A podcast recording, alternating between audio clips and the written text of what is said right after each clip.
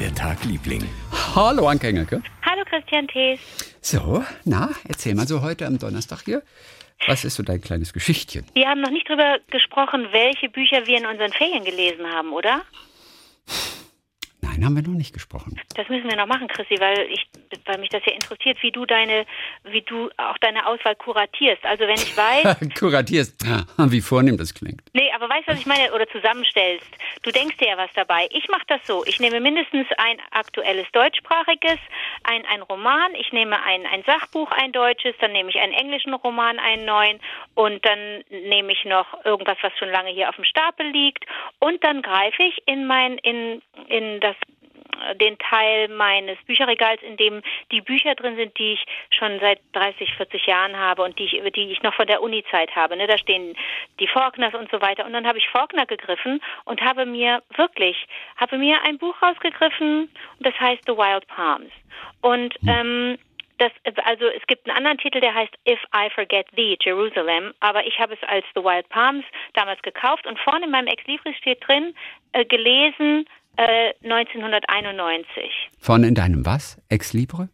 Ex Libris, heißt das nicht so, dieser Stempel, den ich immer vorne reinmache und meinen Namen reinschreibe und das Datum? Ich war damit nicht vertraut, aber Ex Libris, das ist äh, super, wie bei der Stadtbibliothek.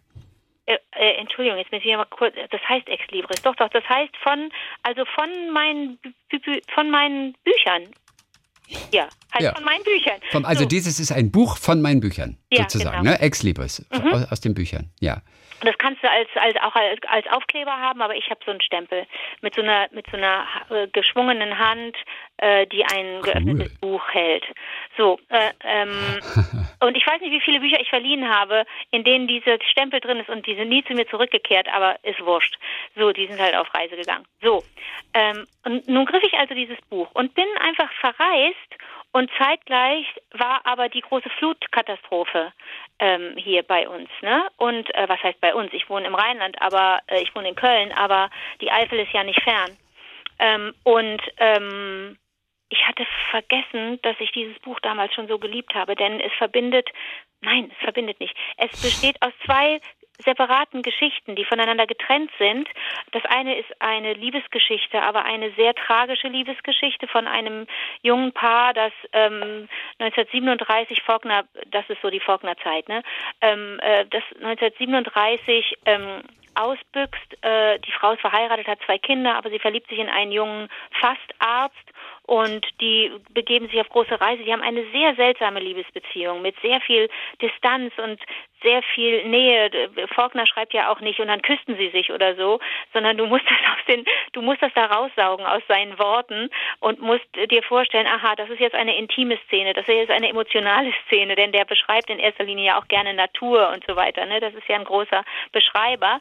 Und die andere Geschichte, die heißt Old Man und die handelt von einem Häftling, der während einer Flutkatastrophe, während der großen Flutkatastrophe am Mississippi äh, äh, 1927 äh, losgeschickt wird mit einem Boot, äh, los, rette die Leute, die auf Dächern sitzen.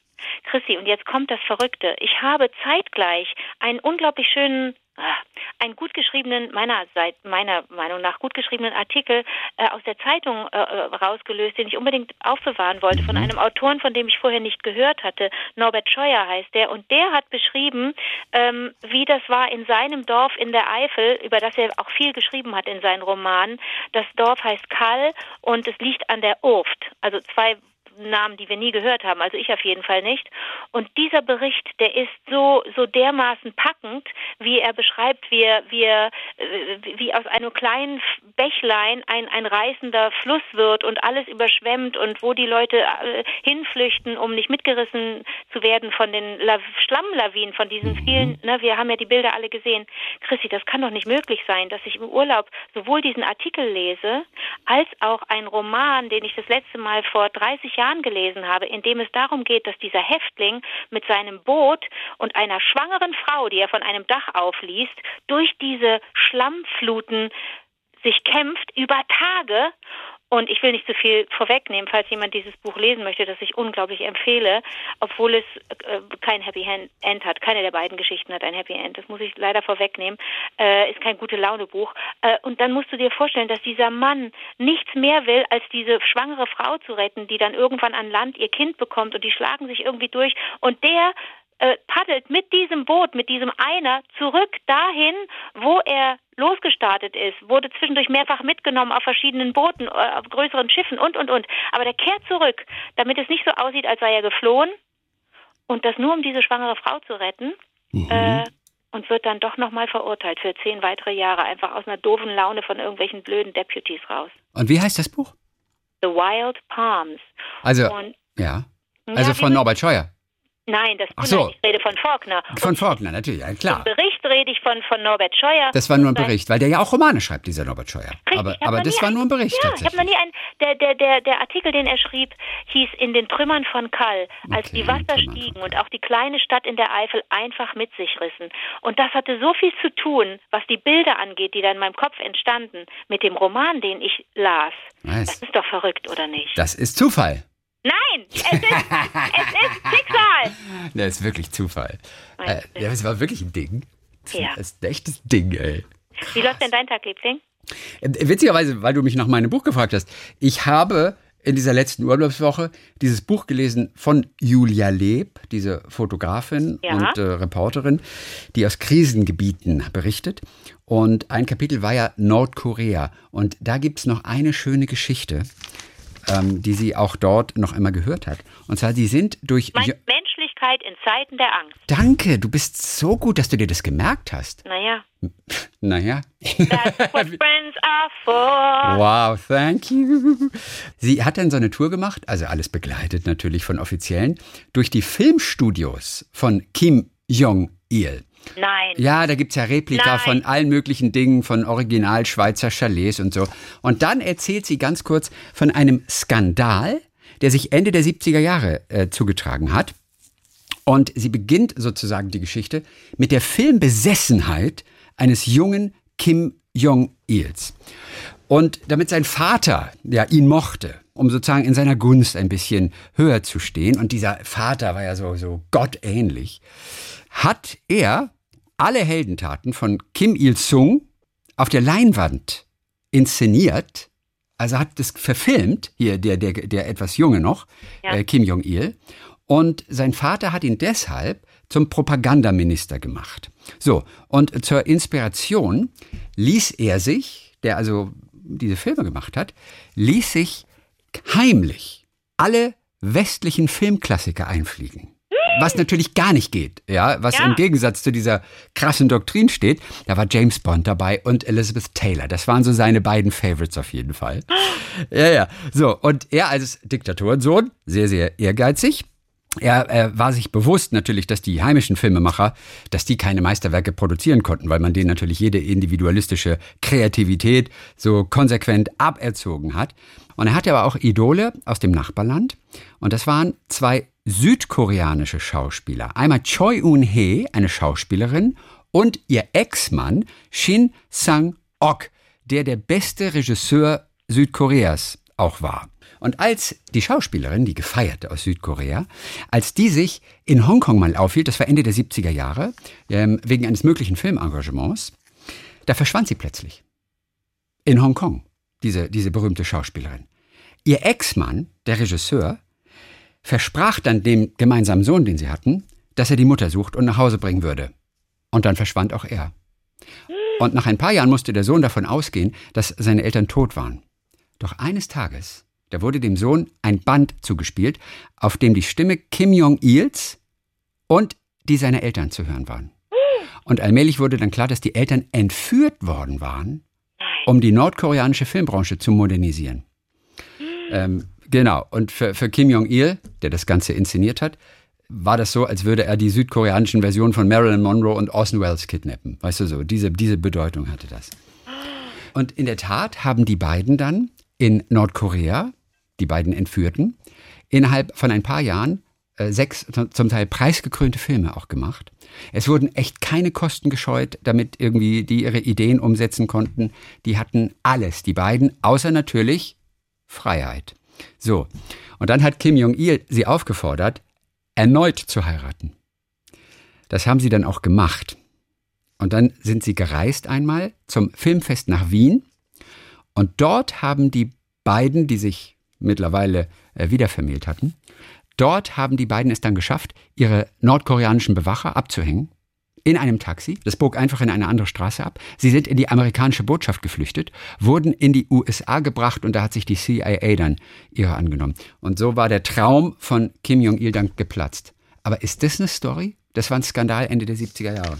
Warte mal, aber ich muss jetzt noch was wissen zu dem Alter des Sohnes. Ja. Also der vermisste ja dann seine Eltern, erst die genau. Mutter weg, dann der Vater weg. Wie alt war der da? Das weiß ich nicht. Ich denke mal, es war ein Kind wahrscheinlich. Vielleicht sechs, sieben, acht, neun. Aber als sie sich dann abgesetzt haben, äh da haben sie sich ja wieder in die USA abgesetzt. Aber ob der Sohn in Südkorea, ob der seine Eltern, die ja in den USA dann lebten, weitergesehen hat, das weiß ich nicht. Das müsste man noch mal rausfinden, wie die ja, Geschichte dann weiter, wie die Geschichte dann weitergegangen ist. Aber was für eine Hammer-Story, oder? Hammer. Ey, schnell mal zwei Schauspieler entführen, damit sie dein Land ganz nach vorne bringen und tolle Filme produzieren. Puh, ich, sag's dir. So, ein paar Hörerreaktionen haben wir noch. Ähm, ah ja, gleich kommt Maxim. Maxim, Maxim, Maxim, der Zeichner, der Maxim, der Zeichner. Okay, die Geschichte können wir ähm, äh, kurz nochmal erzählen. Gott, muss man wieder von vorne anfangen. Auf jeden Fall, wir, wir, ich hatte Hunger irgendwie und sagte nur, ich habe so ein Gieper auf Schokolade. Dann sagtest du, das heißt doch Hieper. Und ich sagte, also ich kenne nur Hieper, berlinerisch. Ich habe so einen Hieper mal auf Schokolade oder so. Ne? Und dann haben wir alle drei Worte nachgeguckt. Gieper, Hieper und Hieper. Und es gab sie alle. Sie alle bedeuten das Gleiche. Es gibt sie alle in der deutschen Sprache. Und dann kam mir doch die Idee, es klingt wie eine Comicfigur irgendwie. Hieper, Gieper und Jeeper. Und dann haben wir doch gesagt, vielleicht hört uns ja jemand. Oder habe ich das schon erzählt am Dienstag? Nee, das habe ich also dann noch nicht erzählt. Immer wieder gern. Meinst ja, ich weiß es gar nicht. Vielleicht hört uns ja Comiczeichner. Ach so, wir haben doch den Maxim, den Maxim Christoph Seehagen, den haben wir doch. Der hört uns doch regelmäßig, das wissen wir. Vielleicht kriegt er das ja mit. Und er genau. hat es mitbekommen, das habe ich dir erzählt. Ja. Und, äh, und hat tatsächlich diesen Auftrag angenommen und hat sich jetzt äh, schon dran gemacht, äh, da was zu machen. Und mit dem werden wir gleich, mit dem gleich sprechen. Vorher noch von Patrick Otto. Das ist ähm, ein, eine Fluggeschichte. Eigentlich auch wirklich ganz süß. Patrick Otto, pass auf. Ähm, wir hatten eine Fluggeschichte erzählt, das war glaube ich letzte Woche, da habe ich erzählt, ich würde sogar in meinem Cockpit sitzen irgendwie. Und ihn erinnerte es an folgende kleine Geschichte. Meine Tochter flog einige Jahre als alleinreisendes Kind von Wien nach Hannover. Und als sie zehn Jahre alt war, da stand ich, der Vater, mittlerweile waren wir routiniert in den Abläufen, am Ausgang des Gepäckbereichs, um sie in Empfang zu nehmen. Und in der Regel war es so, dass sie unmittelbar nach allen normalen Fluggästen mit einer Flughafenmitarbeiterin nach draußen kam. An diesem Tag kam niemand. Ich wusste, sie ist in den Flieger eingestiegen. Ich wusste, der Flieger ist gelandet. Ich habe den Flieger sogar gesehen, bevor ich zum Ausgang ging. Nun stand ich also alleine hier. Nach etwa 20 Minuten klingelt mein Handy. Die Nummer tragen alleinreisende Kinder mit den Papieren um den Hals. Und ein Mann sprach. Machen Sie sich keine Sorgen. Der Punkt ist lange vorüber, erwiderte ich. Wo ist meine Tochter? Ihre Tochter ist bei mir. Ich bin der Pilot. Und wir sind hier im Cockpit. Der Flughafen hat keine Mitarbeiterin geschickt, mittlerweile ist aber jemand unterwegs. Nach etwa einer Stunde konnte ich meine Tochter dann in die Arme schließen. Sie sprudelte vor Glück und erzählte, dass Markus, sie sprach vom Piloten, als würden sie sich Jahre kennen, dass Markus ihr alles im Cockpit gezeigt und erklärt hat. Sie saß dabei entspannt auf dem Chefsitz. Zuletzt gab es noch ein Foto und eine Visitenkarte für mich, damit ich ihn anschreiben kann, um das Foto zu bekommen. Witzig, sagt er, die Karte war von einem hochrangigen Versicherungsmitarbeiter, der nur zum Spaß fliegt und an dem Tag ausgeholfen hat. Das war mir auch völlig neu, dass es sowas gibt. Auf jeden Fall eine insgesamt, sagt er, witzige, überraschende Geschichte, wobei ich mir die sorgenvolle Momente sehr gerne gespart hätte. So, äh, ja, ey, da möchte ich nicht in der Rolle des Vaters oh, stecken. Christi? Ja. Ich, ich höre dich zwischendurch nicht. Oh, wirklich? Aussetzer. Mhm. Und dann haben wir noch hier Ach, guck mal, du erinnerst dich an die, an die Geschichte aus Singapur. Ja, mit den schönen Häusern. Ich habe die Bilder gesehen auf der, auf der, auf cool. der Seite von Lukas Liebling. Wie war der Tagliebling.de? Ja, in Singapur, wo es einen sehr strengen Denkmalschutz gibt. Und wir hatten uns auch was gefragt, ob das Haus wiederhergestellt wurde oder ob es jetzt modern gemacht wird, weil ja diese Person, die lebte mit 99 oder was gestorben ist. Dann gab es diesen Nachlass, wo sie die Aberplatte gefunden haben. Und wir fragten uns, ähm, ähm, wird dieses Haus jetzt modernisiert oder bleibt es dieses, dieses klassische Haus? Und dazu haben sie sich noch einmal gemeldet hier. Der Xaver war das ja, ah, der in, in, in Singapur lebt mit seinem Mann. Und Kurzes Update von ihm. Hier in Singapur gibt es mittlerweile einen sehr strikten Denkmalschutz, wenigstens für diese alten Häuser hier. Was auch immer mit dem Haus des alten Mannes auf der Straße passiert, es gibt klare Regeln. Die Fassade muss auch bei einer Renovierung dem allgemeinen Straßenbild entsprechen. Okay. Perfekt. Ja? Perfekt. So, und dann schreibt er noch, die Kennenlerngeschichte von meinem Mann und mir ist ein bisschen wild und verrückt aber vielleicht auch ganz normal für andere interkulturelle Paare in der Welt, in unserem Fall deutsch-indisch in also Singapur mal, kennengelernt. Wir haben, noch, ja, wir haben nämlich noch überlegt, ob sein Mann ein ein Deutscher ist oder jemand aus Singapur und wir genau. sagen falsch oder was? Mhm. Also der ist auf jeden Fall äh, indisch. Okay. Die haben sich nur in Singapur kennengelernt. Okay. Und er hat so in, in Stichpunkten, in Stichpunkten ganz kurz, bevor wir noch zu etwas anderem kommen, hat er so einen kurzen Abriss gegeben und ich finde den auch wirklich sehr schön. Meine Mutter, sagt Xaver, lebt in Tokio und in Hongkong in den 1960ern. Sie war Olympiahostess in Tokio 1964. Das ist ja schon eine Geschichte für sich. Olympiahostess in Tokio, ich flippe auf. Ja, hat in Hongkong meine Patentante kennengelernt. Patentante zieht von Hongkong nach Singapur in den 70ern und kommt immer wieder uns besuchen auf Heimaturlaub. Ich bin 81 geboren. Ich war schon von, als Kind von Asien fasziniert. Studium in Dortmund, Auslandsjahr in Singapur, danach zwei Jahre Arbeiten in Köln. Tiefer Wunsch, wieder nach Singapur zu gehen. Ausgewandert nach Singapur 2008. Meinen jetzigen Ehemann Ali auf einer Party von einer gemeinsamen Freundin kennengelernt. In Klammern offizielle Version. Ah. Auch interessant. Äh, wir brauchen doch keine offizielle Version hier. Ich Nein, meine, wir sind doch unter uns. Ich verstehe das auch gar nicht. Zusammengezogen, vier Jahre später, 2008. Oder vielleicht, ich weiß gar nicht, auf jeden Fall 2012. Zusammengezogen. Patentante verstirbt in Singapur 2016. Ich realisiere, dass ich meinen Freund heiraten will. Heimaturlaub Dezember 2016, Antrag auf einer Brücke in Amsterdam am 31.12. bei einer Schnitzeljagd. Dann spontan Hochzeit in New York im Standesamt von Manhattan im Februar 2017, da mein Verlobter geschäftlich nach Amerika musste. Das war der kurze Abriss. Es stellen sich so einige kleine Fragen und die klären wir mit diesen Passagen noch. Also, der Zufall wollte es, dass wir beide, und dies ist die offizielle Geschichte, sagt er, uns bei einer gemeinsamen Freundin auf einer Party getroffen haben und merkten, dass wir uns ganz gut fanden. Wir wohnten beide in einem Stadtteil, nicht ganz weit entfernt von wo wir heute leben, und beschlossen dann nach einiger Zeit zusammenzuziehen. Fast forward. Auf unserem meinem Heimaturlaub im Winter 2016 waren wir bei meiner Familie im Taunus und haben Weihnachten mit meiner Familie gefeiert. Meine Patentante war in dem Jahr verstorben und Ali, mein damaliger Freund, war mir eine große Stütze. Mir war bewusst. Nicht mein damaliger Freund, mein damaliger Freund, noch nicht, noch nicht Mann. Genau. Damals noch Freund. Mein Freund noch damalig. Ja. Mir war bewusst, dass dies mein Mann ist und ich nicht ohne eine Verlobung in das neue Jahr gehen will. So. Wir haben Silvester bei Freunden in Amsterdam gefeiert und meine Freundin hat mir geholfen, meinen Antrag vorzubereiten. Ali liebt Quizzes und Schnitzeljagden. Und somit haben wir am 31.12. eine kleine Schnitzeljagd durch Amsterdam organisiert. Es sollte ein Wettkampf zwischen mir und Ali sein. Unsere Freundin war die Quizmasterin. Wie der geplante Zufall es wollte, er wollte, endeten wir kurz vor Mitternacht auf einer kleinen Brücke in einem Park in Amsterdam, wo ich vorher schon ein kleines Schloss angebracht hatte. Nein. Auf dem Schloss stand nur ein großes Fragezeichen. Ali, immer noch ganz im Rätselfieber, suchte nach der Lösung für dieses Problem, doch ich habe es dann aufgelöst. Here I have to ask the question, will you marry me? Die Antwort war ja. Das Schloss hängt heute noch an dieser kleinen Brücke in dem Park. Wir haben nur unsere Initialen noch drauf geschrieben. Süß, oder? So, und, äh, und wenn, wenn, du noch, wenn du noch willst, dann sage ich noch kurz, wie es bei der standesamtlichen Hochzeit war. Die war auch wieder nur Zufall, sagt er. Aber das war New York. Das war New York dann. Kurz nach unserer Rückkehr von unserem Urlaub in Europa klingelt mein Handy auf der Arbeit. Na, sie sind dann in Singapur wieder. Und Ali, mein dann Verlobter, ruft mich an. Er wollte mir nur sagen, dass er von seiner Firma gebeten wurde, ein internes Training in New York zu geben und fragte nach meiner Meinung, ob er das machen soll. Ich in meiner offenen Art meinte, natürlich. Und fügte dann zum Spaß an, ich habe gedacht, dass du mich fragen willst, ob wir in New York heiraten wollen. Pause. Stille.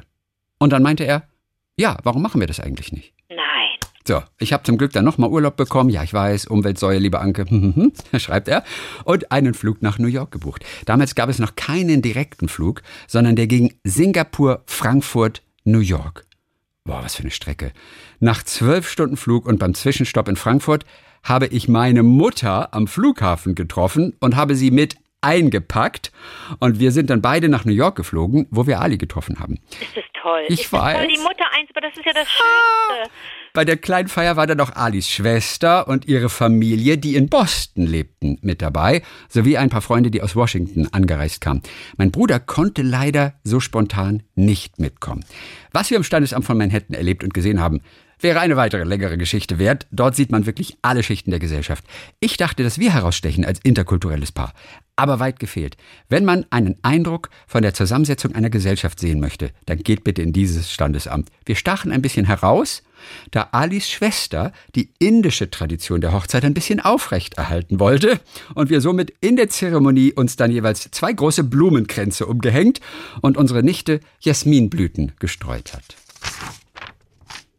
Ist äh, einfach nur schön, oder? Ist super. Xaver aus ich- Singapur. Ich sag dir ganz ehrlich, äh, allen Xavern dieser Welt oder allen äh, äh, HörerInnen hier, ganz mal ohne Witz, wo kämen wir denn hin, wenn wir nicht mehr fliegen würden? ne? Es ist ja, Ja. stell dir allein deren, deren Liebes- und Lebensbeziehung vor. Das wäre nicht vorstellbar. Und wenn sowas Schönes dabei rauskommt, ähm, dann, wir müssen nur einfach bewusster uns entscheiden für Reisen. Das, das ist ja das Einzige, worum es jetzt geht. Also es geht ja nicht darum, auf alles zu verzichten. Das wäre, wir wären Ja. ja. schön blöd. Aber ähm, ich verstehe auch, dass er, dass er natürlich ein schlechtes Gewissen hat. Ich meine, du und ich, Chrissy, wie oft sind wir nach New York geflogen? Einfach mal für ein paar Tage Theater gucken. Einmal im Jahr, aber ich habe kein schlechtes Gewissen gehabt. Nee? Nee, eigentlich nicht. Bisher nicht. Was denn? Nee, es ist ja jetzt auch Water under the bridge, wie man so schön sagt. Also jetzt können wir es, Ja. können wir nur gucken, dass wir es besser machen. Ja, jetzt bleiben wir sowieso die nächsten zehn Jahre nur in Deutschland. Weißt Du du? sag einmal, Ja. wollen wir nicht, wollen wir nicht auch noch wissen, wie das da auf dem Standesamt ist, oder müssen wir da selber nochmal nach New York äh, reisen für? Ich, und heiraten, meinst du? Denn schließlich sind wir schon privat ein Paar seit Wir sind ja privat. über 20 Jahren. Stimmt, Deswegen. Ich vergesse es immer. Wirklich, gell? Das vergisst du Ja. immer wieder und sowas. Ja, nee, dann lass uns doch einfach mal so heiraten. Einfach nur des Spaßes halber auch auf diesem Standesamt. Als Gag, oder? Und In deine. Frau ist Trauzeugin. Mhm, genau, Genau, so das finde ich ganz gut. Okay, das machen wir. Okay. Ist hiermit verabredet. Okay, komm, äh, Maxim holen wir dazu. Maxim? Ja, Maxim. Geh ich ins Maxim. ist das nicht ein Song von äh, Johannes Hesters? Ich glaube, Maxim, Maxim. Ich habe falsch gesungen, glaube ich. gehe ich ins Maxim. Jagen, hallo. So, Maxim, da ist er. Hi. Ey, Alter, wie schnell bist du denn? Ey, kaum haben wir das im Podcast einfach so, einfach nur mal so erzählt. Und hat es dir jemand gesagt oder hast du es selber gehört? Ich habe es tatsächlich kurz nachdem der Podcast rausgekommen ist, äh, von einem Follower auf Instagram zugeschickt bekommen. Ah, wie cool. Also, und es ist ganz erstaunlich. Du hast, ich weiß nicht, wie, wie, du hast irgendwie zwei Stunden gebraucht ungefähr. Und dann hast du dich hingesetzt und hast etwas gezeichnet. Das ist richtig. Tatsächlich. Hieper, Gieper und Jeeper. Äh, äh, Anke hat auch die Entwürfe schon gesehen. Mehr hat Anke noch nicht gesehen. Anke? Wieso gibt's noch mehr? Aber darum ging's doch. Wir wollten doch einfach nur wissen, wie die drei aussehen. Ja, und es gibt bereits ein richtiges Bild. Hau ab. Es gibt bereits ein richtiges Bild. Und ich schicke dir das jetzt, okay? Ja, bitte Du schön. siehst alles. So. Geht in dieser Sekunde raus. Ich bin ganz Das ist der aufgeregt. spannendste So. Moment meines Lebens. Maxim, ähm, erzähl äh, ganz kurz, wie bist du rangegangen? Also, woher, woher, wie hast du dich inspirieren lassen? Wie sollen jetzt diese aussehen? Und es sollte ja was mit Kulinarischem zu tun haben, ne? Hieper, Gieper und Jeeper. Genau, richtig. Ich habe die Worte tatsächlich vorher noch nie gehört. Also es war mir alles komplett neu. Wirklich? Ähm, aber ich fand sie erstmal als Namen für Comicfiguren sind die sowas von geeignet. Oder? Das ist wirklich wie am Reißbrett konstruiert in irgendeinem Disney-Studio. Also normalerweise sind Namen immer so das, das Letzte, was ich mir ausdenke, wenn ich irgendwie eine neue Figur mache. Aber in Ja. dem Fall ähm, habe ich überlegt, ja, wie könnten die aussehen? Und da hatte ich direkt diese drei kleinen Monsterchen äh, vor mir und ja, habe dann so ein bisschen drüber nachgedacht. Es bietet sich ja so an, wie Tick, Trick und Track die quasi zu gestalten, aber Aha. ich wollte denen auch so ein bisschen Charakter irgendwie geben und habe dann Cool. mir überlegt, was, was, was könnte man da machen und dann habe ich überlegt, man könnte einen machen, der ernährt sich ganz gesund und bewusst. Das wäre dieser ganz äh, linke auf dem Bild. Ja. Und Anke, hast du das Bild schon? Ich bin, ich flippe aus. Ich sehe auch genau, ich sehe auch ganz genau, was du meinst, Maxim, mit dem mit, ja. mit Charakter. Ich erkenne, er, er, erklär du mal und äh, das, äh, das wird wahrscheinlich übereinstimmen mit meinem Eindruck. Und für alle anderen wollen wir jetzt sagen, dieses Bild könnt ihr euch natürlich jetzt angucken in dieser Sekunde. Wie war der Tagliebling.de? Das ist die Seite mit den alten Folgen. Lukas Liebling kümmert sich ja da ja so, so toll drum und jede Woche gibt es Lob. Und da gibt es eben auch jetzt eine kleine Unterseite Blog zu aktuellen Folgen. Und dort haben wir dann immer die Bilder, über die wir sprechen. Und da seht ihr auch jetzt dieses Bild natürlich, dass ihr wisst, worüber wir sprechen. Maxim. Ja, ähm, also ich versuche es mal zu erklären, was ich mir dabei gedacht habe. Ich habe äh, diesen ganz linken an dem Tisch, ich glaube, ich hatte ihn rot eingefärbt. Ja, der, Hieper. Genau, Hieper, der ähm, wie an den Lätzchen zu erkennen ist, äh, sollte irgendwie so, ja, sich bewusst ernähren und, und, und gesund sein. Dann der Große in der Mitte, äh, Gipa sollte ein bisschen trottelig daherkommen und sich quasi von Hipa so erklären lassen, was es ihm, was ihm gut tut oder sowas. Und dann könnte man auch Hipa machen als so ein kleiner, dicker Grummliger, der sich hauptsächlich von Fastfood und Süßigkeiten ernährt. Und dann habe ich beim Zeichnen die ganze Zeit gedacht, es wäre ein super Kinderbuch einfach. Also so mit gesundem Essen und Rezepten und so. Damit wärst du auch glücklich, Anke, ne, mit dem Kinderbuch.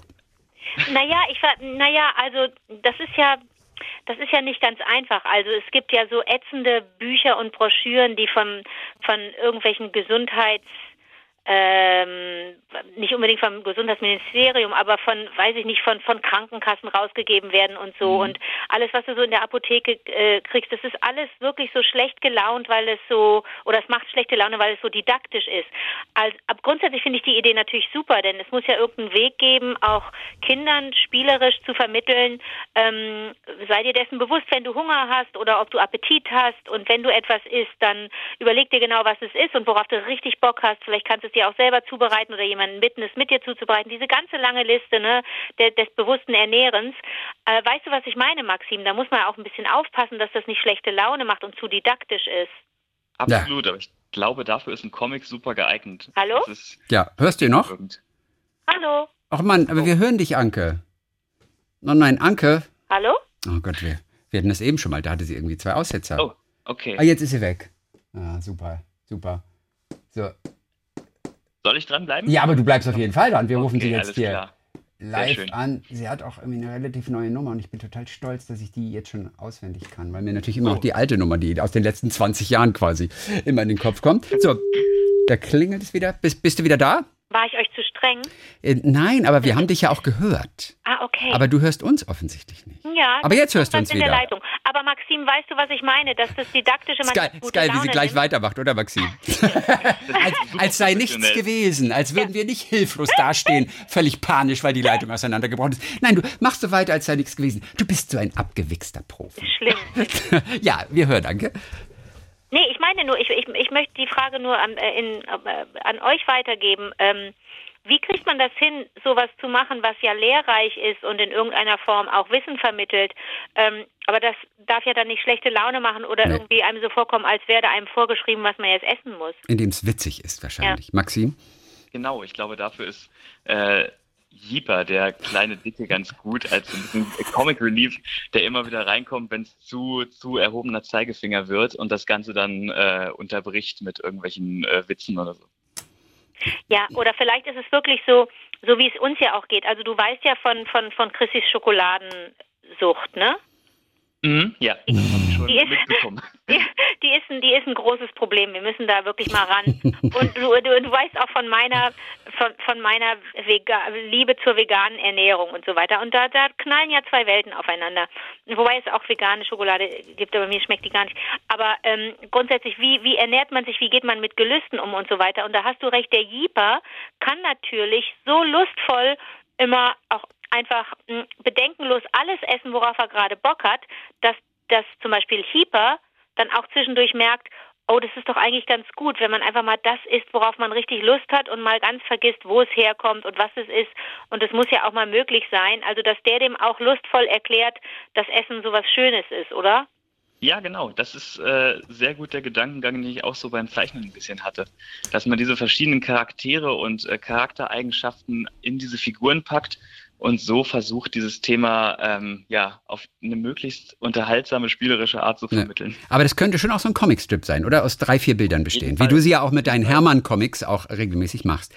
Äh, genau. Nur immer mit einem mit einem kleinen Thema oder halt so, ne, mal, so wie Peanuts, ne? Die Leute kennen die Peanuts irgendwie so.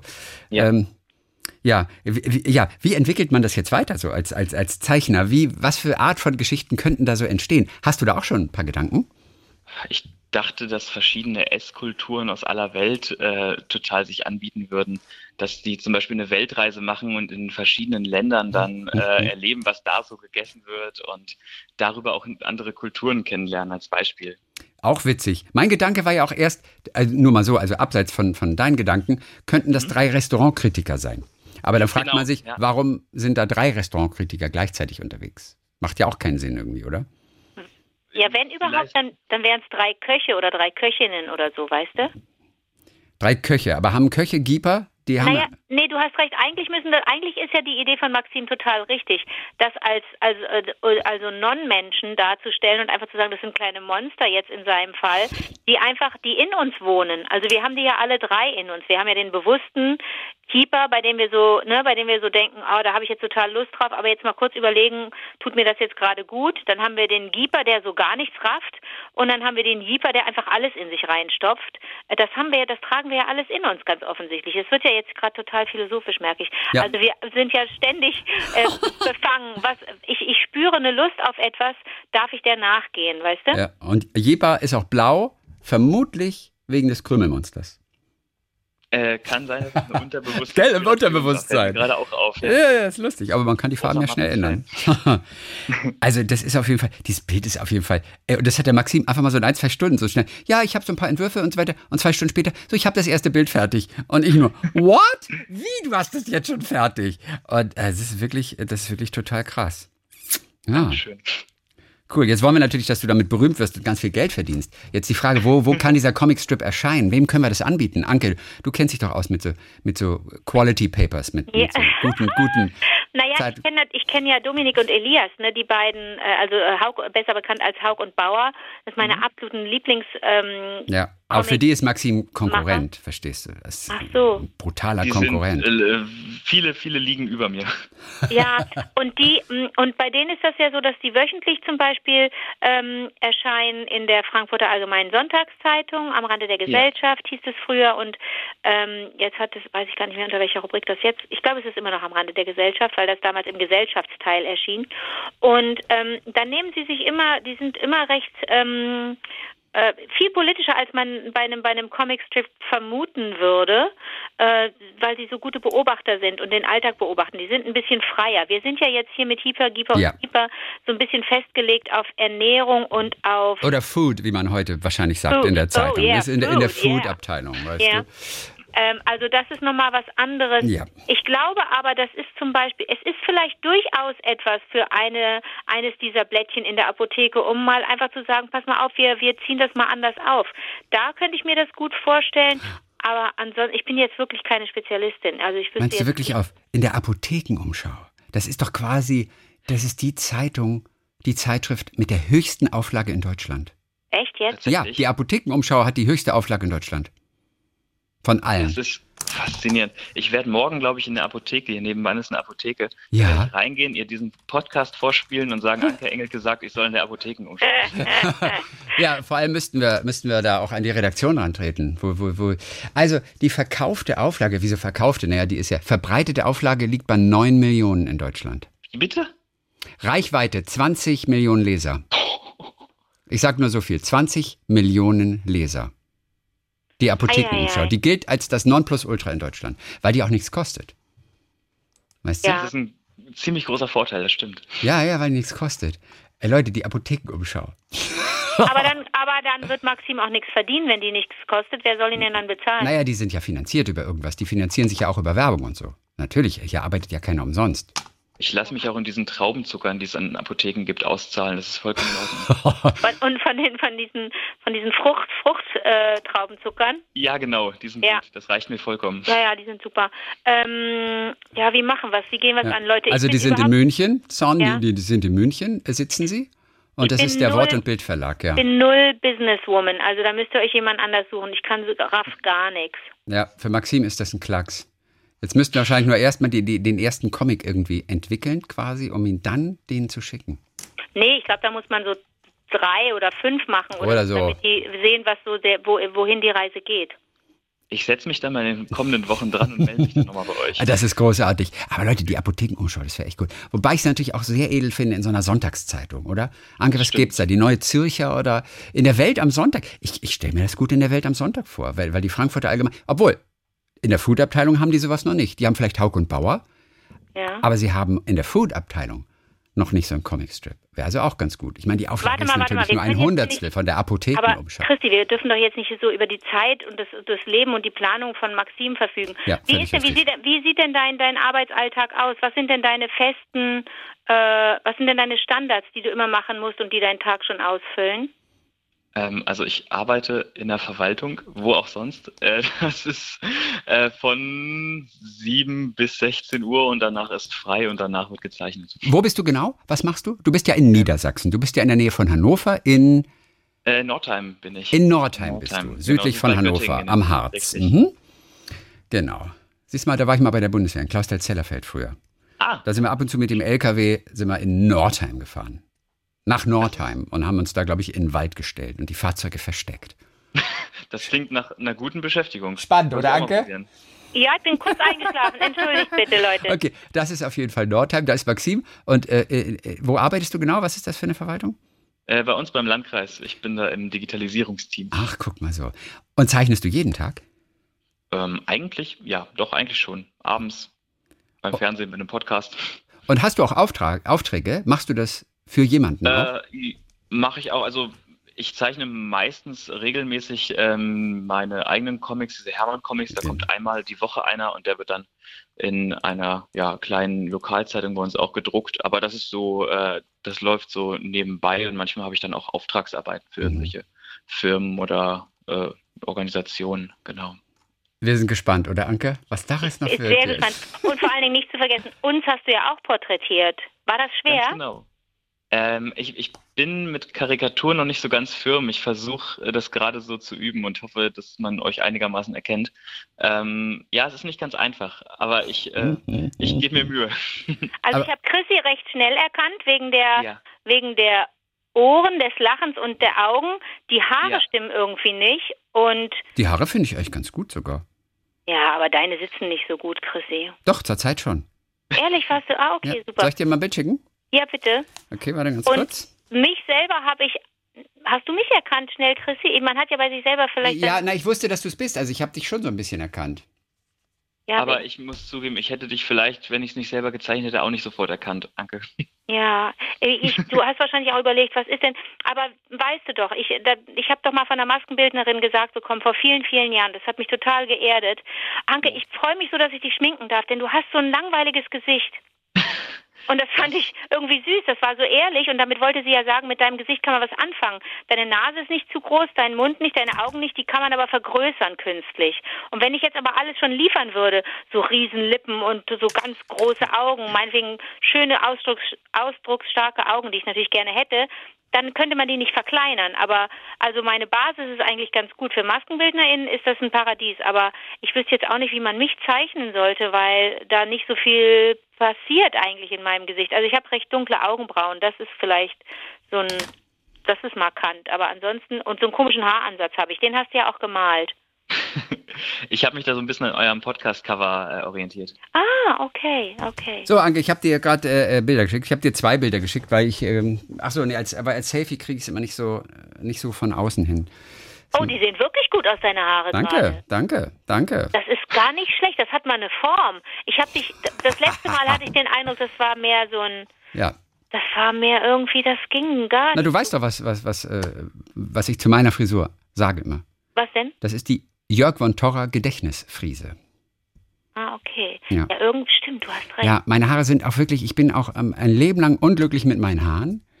Aber, aber das ist ganz okay im Augenblick. Du hast ja hinten noch nicht so ein Löchlein, ne? Nein, ich habe noch kein Löchlein.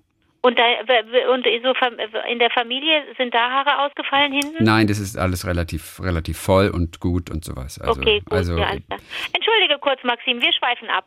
Ja, ich Alles dachte, du sagst jetzt, entschuldige Chrissy, dass ich deine Frisur so schlecht gemacht habe. Ich dachte, nein, so würdest nein, du ansetzen. Nein, dann möchte ich mich dafür selbstverständlich entschuldigen. Gut, ja, genau. Du, die, die, du, siehst spitz, du siehst spitze aus, tippitoppi. Danke. Dankeschön. Das wird nicht zu viel, das ist gut. Okay, äh, ja, schön. So, dann hätten wir das Geschäftliche besprochen. Ja. Und Maxim, vielleicht noch eines. Ja. Wie hast du Zeichnen gelernt? Mit System oder ist es ein, einfach ein natürliches Talent? Ich glaube, das ist eigentlich hauptsächlich Übung und das kann jeder lernen. Ich habe irgendwann so mit, mit, mit, keine Ahnung, mit zehn oder so habe ich angefangen, mir bewusst Bücher zu kaufen über das Comiczeichnen, weil ich das cool fand, weil ich Garfield und die Simpsons geliebt habe und äh, dann wollte ich das selber machen und habe geguckt, was gibt's da und da gibt's sehr, sehr schöne Bücher auf dem Markt, zum Beispiel von Kim Schmidt, wenn ich mal die Werbung machen darf. Mhm. Äh, ja, und darüber habe ich mir das beigebracht. Also alles so Eigeninitiative. Und was macht Kim Schmidt? Äh, der zeichnet auch, der kommt aus Schleswig-Holstein und äh, zeichnet zum Beispiel die drei Fragezeichen-Kids. Okay, Kim Schmidt. Aber Maxim, du bist so, du bist so schlecht im Marketing. Du kannst doch hier nicht rausgeben, wo du deine, wo du es gelernt hast. Du musst sagen, ähm, das habe ich mir selber beigebracht. Ah, das finde ich frustrierend, wenn, wenn das jemand sagt. Ich bin froh, wenn er sagt, ja, irgendwo kann man sich orientieren, ja, okay, irgendwie gut, dann kann man das lernen. Ich habe es mir selber beigebracht und hatte gute Bücher. Maxim, das ist ganz wichtig. Bitte hör okay. auf, hör auf Mutti. Äh, du, du, musst, äh, du musst da ein bisschen mehr Geheimnis noch drin lassen. Wenn du jetzt schon rausgibst, was deine Quellen sind, dann Entschuldige, das ist doch nur die Oberfläche, das ist die Spitze des Eisberges, Anke. In Wirklichkeit gibt es noch ganz andere Quellen unten drunter. Das sind nur die Namen, die man mal so rausgibt, ganz harmlos. Aber unten ja. drunter gibt es irgendeinen krassen Belgier, ja, dem er seinen Stil verdankt. ich habe den entführt und im Keller gefangen gehalten, richtig, aber das erzähle ich jetzt nicht. Ey, siehst genau so ist das. oh. du, hast ja ein, du, hast, du hast ja einen eigenen Stil, also den sehe ich ja sogar jetzt hier schon, der ist ja total erkennbar. Das freut mich voll, Dankeschön. Ja. Und äh, ey, der Maxim hat auch den Münchner Comic, Comicpreis gewonnen mal. Wann war das? 2017 oder wann war das? Äh, ja, ja, ich habe dann durch selber übers Internet erfahren. Das war Ach, interessant. Nein, jetzt hör auf. Wie ist denn das passiert? Irgendjemand hat mir geschrieben, du hast den Münchner Comicpreis gewonnen oder ich habe es auf Twitter gelesen und ich dachte mir, ach, das ist ja interessant. Ich wusste nicht mal, dass ich da äh, in irgendeiner Form nominiert war oder so. Und dann habe ich die mal angeschrieben, ob ich dann den vielleicht mal per Post bekommen könnte oder so. Und was haben sie gesagt? Ja, dann habe ich den irgendwie ein paar Wochen später in der Post gehabt. Und dann jetzt steht da seit vier Jahren so ein Plexiglas-Ding in meinem Regal drin. Ach Gott, wie lustig ist das? Vielleicht hättest du nie ja. davon erfahren. Ja, ja, das stimmt. Ich glaube, äh, wenn mir das jemand geschrieben hätte, hätte ich es wirklich nicht mitbekommen. Anke, wer weiß, was du schon alles für Preise gewonnen hast, von denen du gar nichts weißt. Nee, da wird immer so ein riesen Trara drum gemacht um um Preise, das ist schon der Wahnsinn. Also ja. in dem, in dem, in unserer Branche ist das nochmal ein bisschen anders. Also vielleicht bei den KabarettistInnen ist es auch so ein bisschen, äh, machen die nicht so dicke Backen und bei den ZeichnerInnen, wie, wie heißt der Preis nochmal, Maxim? Ähm, das ist, der heißt, glaube ich, vollständig Peng, der Münchner Comicpreis. Ja. Ja. Ja. Von ja, dem hat ja. man auch schon gehört, also. Absolut. Peng, ich war ja. ganz happy, weil im selben Jahr hat den Herbert Feuerstein für sein Lebenswerk bekommen. Damals. Ich war immer ein großer Matt-Fan und deswegen äh, war ich ganz stolz, dass es bei Wikipedia äh, unter mir Herbert Feuerstein steht. Das ist ganz toll. Oh, ist das toll, aber da kannst du auch wirklich stolz sein. Also wenn du im, wenn du zu dem Jahrgang gehörst, ich fand das ja, müssen wir kurz mal abschweifen, aber haben wir schon mhm. darüber gesprochen, wie genial das war von Herbert, seinen eigenen Nachruf zu filmen? Das war großartig. Zu inszenieren. Ja. Also da, ich hatte ja auch das Glück, Teil dieses Nachrufes zu sein und mit ihm ein Interview bei ihm zu Hause führen zu dürfen. Und mhm. ähm, das könnt ihr euch doch wohl vorstellen, wie seltsam das war, mit jemandem darüber zu sprechen, dass, ähm, über den Tod zu sprechen und zu wissen, wenn das ausgestrahlt wird, lebt er nicht mehr. Wie lange im Voraus wurde das eigentlich aufgezeichnet, geplant? Das weiß ich nicht mehr. Das waren schon ein paar. Jahre. Das kann ein paar Jahre sogar, oder? Ja. Okay. Wahnsinn. Ja, der war, das ist einfach ein, ein schlauer Mann. Einfach, der wusste einfach, ja. der wie, der, der wollte nicht so gerne Kontrolle abgeben. Der mochte das sehr gerne selber, selber mh, mm, seinen Weg zu gestalten. Also vor allen Dingen die letzten Jahre so. Also ich habe ihn ja kennengelernt 96 ähm, im Rahmen der Wochenshow, weil er da eine Figur hatte, die hieß Spartacus. Das war der mutigste Stuntman der Welt, bei dem jeder Stunt schiefgegangen ist. Und ich mhm. stand da immer als Reporterin blöd daneben und äh, sein Assistent ähm, konnte meinen Namen nicht aussprechen. Das war immer sehr, sehr, sehr lustig. Und da habe ich ihn kennengelernt und da war auch schon klar, der hat so, selbst wenn Sketche geschrieben worden waren, Spartacus-Sketche von den AutorInnen bei der Wochenschau, Show, ähm, hat er nochmal andere Ideen dazugebracht und die waren meist richtig gut. Also der hatte schon echt ähm, den Plan in der Tasche und deswegen auch der eigene Nachruf. Mhm. Guck cool. Ich habe den leider ja. auch in seiner Mad-Magazin-Zeit nicht aktiv miterlebt, weil ich äh, ja nicht der Jahrgang bin, aber habe mir das im Nachhinein äh, sehr viel davon gekauft und, und auf irgendwelchen Flohmärkten mhm. nachgeholt, weil ich das sehr schön fand. Was war deine Lieblingsserie innerhalb von Mad? Ich weiß nicht, es gab Spion und Spion, dann gab es natürlich Alfred E. Neumann. Was gab es denn da noch eigentlich? John Martin war natürlich auch ganz groß. Richtig, John Martin. Ja. Ich wollte einfach nur immer, ich wollte immer nur einfach hinten das, die, die, die, das Heft falten. Weißt du noch diese eine Seite, die man so falten ja. musste? Stimmt. Ja. Was war das mit dem Falten? Da kam ein anderes Bild, wenn du es zusammengefaltet hast. Da ja. Ja. Das war echt toll. Ach Gott. Das war noch Zeiten, ey. Wir reden vom Krieg. Wisst ihr, was das ist? Ich, ich lese ja nicht oft Comics, obwohl ich, ich, ich diese, diese Zeichenkunst bewundere ohne Ende. Aber manchmal sind mir die Geschichten so zu platt. Also jetzt richtige Comicbücher, weißt du, die richtig große Geschichten erzählen. Aber ich hatte vor kurzem habe ich eines, das ist aber ein, ein, ein, ein Riesenerfolg auch, 700 Seiten dick von Craig Thompson, glaube ich, Habibi. Kennst du das? Ich habe es leider nicht gelesen. Ich habe davon gehört, aber ähm, nichts, nichts gelesen. Davon. So eine orientalische Geschichte von einem Sklavenmädchen und einem Sklavenjungen und die fliehen gemeinsam, äh, leben auf einem Boot, das in der Wüste liegen geblieben ist. Und Jahre später wird sie Konkubine des Sultans und er wird sein Eunuch und dann ein paar Jahre später fliehen die beiden wieder und leben dann zusammen in der Großstadt. Und das geht über 700. Das ist ein unglaubliches Buch. Es ist nur alles in Schwarz-Weiß. Und da habe ich mir gedacht, ah, schade. Da wäre Farbe schön gewesen. Mhm. Das ah. ist interessant. Also ich habe auch total Respekt vor Leuten, die so extrem große, lange Comics schreiben und zeichnen. Das ist auch mal irgendwann ein Ziel von mir, aber das wird, glaube ich, noch ein paar Jahre oder ja. Jahrzehnte dauern. Maxim, es war ein großes, großes Vergnügen, ja. äh, dass wir äh, quasi Inspiration sein durften für Hyper, Gieper und Jeeper. Und wir sind total gespannt, ob da noch ein bisschen mehr daraus entsteht und was wir daraus machen und ob wir letztendlich in der Apothekenumschau landen. Das ist jetzt mein großes Lebensziel, einmal in der Apothekenumschau zu landen. Das ist großartig. Was heißt einmal? Jeden Monat? Oder wie oft kommt das? Jede Woche, jeden Monat? Und ich glaube, wahrscheinlich jeden Monat, oder? Ich ja. weiß es gar nicht genau. Naja. Maxim. Ich werde dich auf dem Laufenden halten. Halt weißt uns du, auf dem Laufenden. Weißt du, was auch sehr viel gelesen wird und was sogar ich auch sehr gerne lese, wenn ich Zug fahre? Das DB Mobilmagazin. Ja. Stimmt, richtig. Ja. Das wäre auch nochmal ein Ziel. Da bräuchten wir andere Figuren für. Ja, warum, warum zum Beispiel? Warum sagst du das jetzt? Äh, nee, ich dachte nur jetzt an irgendwelche ähm, Zug-Lokführer oder irgendwelche Dialekte für Lokführer oder so. Aber vielleicht Aber ist es gut, dass es nicht was mit Eisenbahn zu tun hat. Das stimmt. Eisenbahn. Aber die können doch, die können doch unterwegs sein, die drei, und dann irgendwelche Sachen verhandeln. Die sitzen Punkt. immer in irgendeinem Abteil ja. Und, ja. und, und dann gucken sie immer, was die anderen Leute sich bestellen zu essen, was Leute mitgebracht haben, wie ich, weißt du, wenn es dann anfängt zu stinken, wenn das Pesto ausgepackt wird und so. Also das ist da, denn das regt ja auch an. Also wenn vor dir jemand irgendwie so ein ganz köstliches, krümeliges Croissant isst, da drehst du doch durch und denkst, oh Gott, das, äh, oder irgendwas frischgebackenes mitgebracht hat oder auch irgendwie ein Tupper hat, in dem was Warmes drin ist, da drehst du doch durch. Oder wenn jemand sich so ein Gulasch bestellt und der sitzt dann dir gegenüber, das ist doch der Wahnsinn. Oder die reisen von Stadt zu Stadt innerhalb von Deutschlands, um die Spezialitäten dieser Stadt das, zum Beispiel ah, zu erkunden. Und dann bist du dabei. Bahnreisen innerhalb von Deutschland. Was wäre in Köln die Spezialität? Eine halbe Hahn. Eine halbe Hahn. Ich muss kurz überlegen, was ein halber Hahn noch ist. Das ist ein, ein Roggenbrötchen mit Käse drauf. Ja, hat nichts mit dem Hahn zu tun. Nee, nee. Halber Hahn. Weißt du, wie die Geschichte entstanden ist? Nee, hast du mir aber schon mal erzählt. Nee, habe ich nicht erzählt. Habe ich erst vor zwei Tagen erfahren. Nein, witzigerweise. Ja, es gibt, äh, es gibt eine. Aber die erste Erklärung kenne ich nicht mehr. Aber die zweite war tatsächlich, es ist einfach nur die, es, es hat mit den Niederländern, mit den Holländern zu tun, die auf dem Markt in Köln immer ganze Käseleibe verkauft haben. Und das war natürlich viel zu viel. Und dann sagte ein Kölner, sagte irgendwie so, ja, das ist mir irgendwie zu viel, kann ich davon einen haben? Und daher kommt Eine es halbe. Genau, Also und einen daher, das muss ja was mit Käse tun. Genau, kann ich eine halbe haben. Kann ich das Hälfte, die Hälfte davon haben. Und deswegen der Käse. Der halbe Käse und dann irgendwie halbes Brötchen mit Käse wurde dann sozusagen daraus geschlussfolgert. Das ist eine Erklärung für diesen halben Hahn. Sowas könnte man auch super als Comicstrip verarbeiten. Ja, siehst du mal, den halben Hahn. Und da sind wir mit Hieper, Gieper und Dieper dabei. Eine halbe Gerne eine halbe Hand.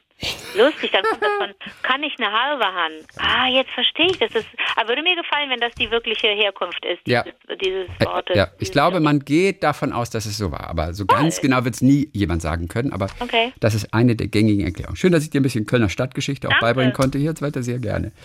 Maxim, dann sage ich bis die Tage mal wieder. Und äh, genau, wenn es was Neues gibt, wenn wir irgendwie mithelfen können, ähm, bitte äh, äh, sag uns Bescheid. Wir sind so gespannt. Ja, vielen Dank. Danke für die Einladung. Dann sage ich bis die Tage. Tschüss, Maxim. Mega, oder? Hammer. Mega ist. Okay, so, dann warten wir mal ab. Das war's für heute, hör mal.